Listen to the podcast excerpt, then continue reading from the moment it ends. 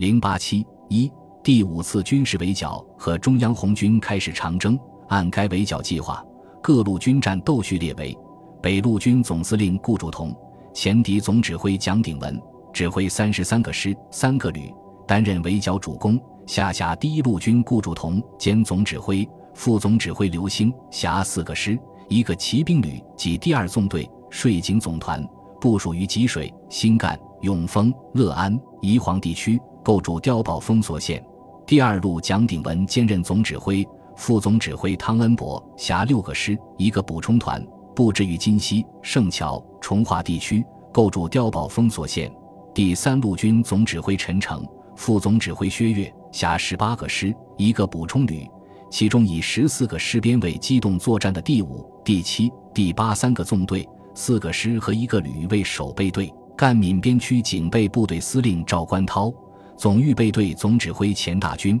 辖五个师。集合于南城、南丰、萧石、黎川等地区，并于府河一带构筑碉堡封锁线，在第一、二路军的策应下，向广昌方向步步推进，寻找红军主力决战而歼灭之。北路军总司令部直接指挥的两个师，驻于赣江西岸的安抚、吉安、万安、遂川一带，协同西路军围攻湘赣边区的红军。南路军总司令陈济棠。副总指挥白崇禧辖一、二、三军，共十一个师及一个旅，扼守赣越边境的寻乌、安远、信丰、赣县、南康、上杭、上游、崇文及武平地区，防止红军向南发展及渡江西进，并逐步向北广昌方向推进，配合北路军作战，还动用大量飞机掩护和支援地区部队向广昌。瑞金方向进攻，担任远距离侦察和对苏区交通道路、桥梁、渡口及主要城市进行轰炸。西路军总司令何健指挥九个师、三个旅，其主力部署在阳新、大冶、通山、平江、万载、铜鼓一带，并构筑封锁线。该陆军同北路军赵观涛指挥的这赣闽边守军五个师。级四个保安团，担任为公闽这赣。湘赣和湘鄂赣苏区，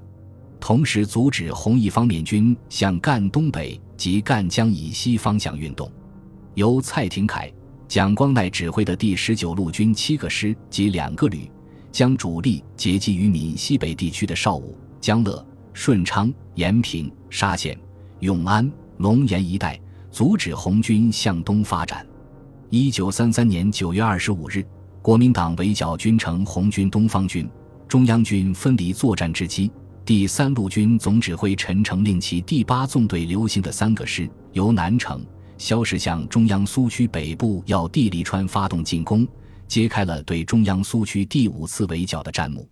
蒋介石在此后近两个月中，多次电令北路军各纵队与红军激战于黎川、临川、金溪一带，在空军火力配合下。迫使红军陷于北路军主力和堡垒群火力网之间，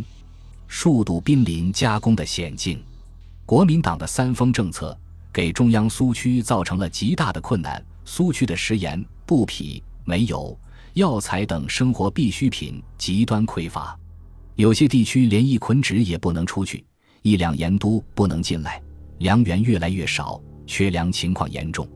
中央红军的枪械弹药很困难。全部火力却只有不到十万支枪，没有大炮、手榴弹、炮弹和弹药来源极其有限，又没有任何外援。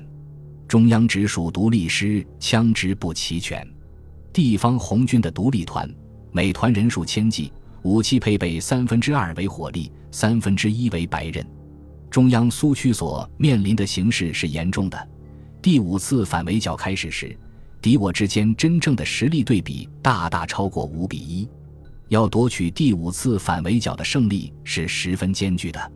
但也并非全无希望。就当时主客观情况来看，也存在有利于红军的条件。蒋介石面对日本帝国主义的进攻，仍顽固地采取妥协政策，而集中一切力量进行反攻内战，激起了全国民众的义愤和国民党广大官兵的不满。蒋介石调集百万之众的军队围剿苏区，虽然在数量上占压倒优势，但国民党军队派系林立，各派之间矛盾重重，貌合神离，难以协同作战。红军可以利用敌人之间的矛盾，各个击破，消灭敌人的有生力量，转劣势为优势。经过四次反围剿的胜利，使赣南、闽西与湘赣苏区连成一片。中央苏区已跨越湘、赣、闽、粤四省，辖有二十多个县，纵横数百里，大有回旋余地。中央主力红军和地方红军部队总兵力已达十万人。还有近二十万人的赤卫队，苏区的政权建设、土地革命和经济建设等取得很大成就。苏区军民在一切为了前线的胜利的口号下斗志旺盛。在第五次反围剿战役打响前两个月间，中共中央已估计到蒋介石要发动新的第五次围剿，是比以前的四次围剿更加剧烈和残酷的战争，要胜利的粉碎这次围剿。必须紧张我们一切的努力，动员尽可能的广大群众去参加革命斗争和革命战争。一九三三年七月二十九日，毛泽东在《红色中华》上发表《新的形势与新的任务》一文，指出，为着争取全部粉碎敌人第五次围剿的伟大胜利，首先应该增加自己的力量，提高胜利的信心，把一切献给战争。其次，必须保障红军给养与群众生活必需品的充裕的供给，打破敌人的经济封锁，争取革命战争的物质条件。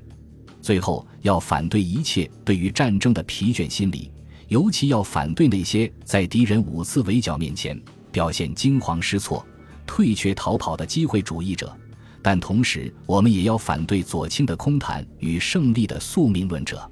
八月。在中央苏区分别召开的南部十七县和北部十一县经济建设大会上，毛泽东以苏维埃中央政府主席身份做了粉碎五次围剿与苏维埃经济建设的任务等报告，提出争取一切有利条件去粉碎敌人的五次围剿。此外，还有苏区广大军民前四次反围剿斗争胜利的经验。如果有正确的政治路线和战略战术方针。不失时机地利用国民党各派军阀间的矛盾，针对敌人碉堡战术的固有弱点，充分发挥红军的游击战、运动战的战略战术，粉碎蒋介石第五次围剿是有可能的。但是，左倾教条主义者不能正确估计敌我双方的形势，推行错误的政治路线和军事路线，从而导致第五次反围剿战争出现了十分不利的局面。一九三三年初。中共临时中央在王明左倾教条主义统治下，党在白区工作几乎损失殆尽，连以博古为首的中共临时中央政治局在上海也站不住脚，不得不迁到中央苏区首府瑞金。十月初，中共临时中央所留用的军事顾问李德也到达中央苏区。博古不信任中央苏区有军事工作经验的原领导者。并完全排斥了毛泽东对红军的正确领导，委派李德主管军事战略、战役战术领导、训练以及部队和后勤的组织问题。这样，李德实际掌握了中央军事指挥大权，以独断专行的作风代替了中央革命军事委员会的集体领导，使王明左倾教条主义在中央苏区占统治地位。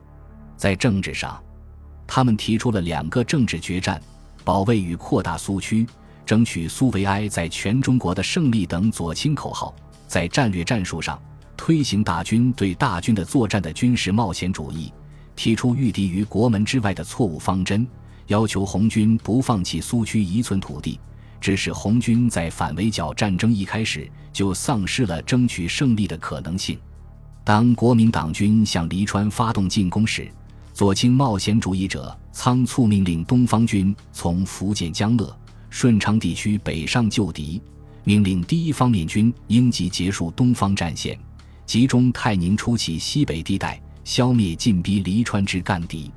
毛泽东、萧劲光等根据敌军进攻事态和敌强我弱的情况，为避免被敌包围消灭，主动撤出黎川。二十八日，黎川被敌占领。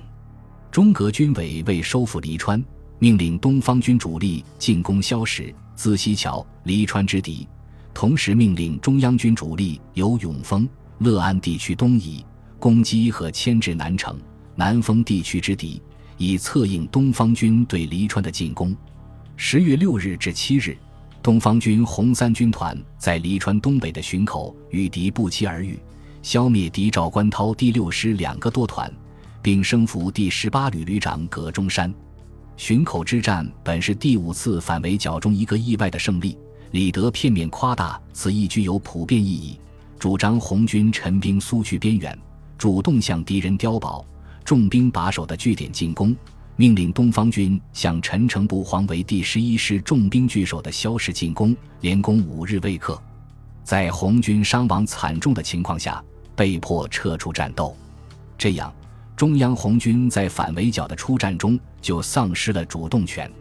十七日。南城之国民党军四个师进抵萧时，北路军陈诚命令第七纵队四个师向资溪桥推进，又令黎川附近的第八纵队主力进抵资溪桥。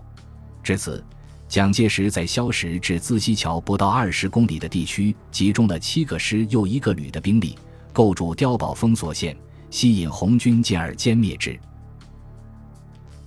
本集播放完毕，感谢您的收听。喜欢请订阅加关注，主页有更多精彩内容。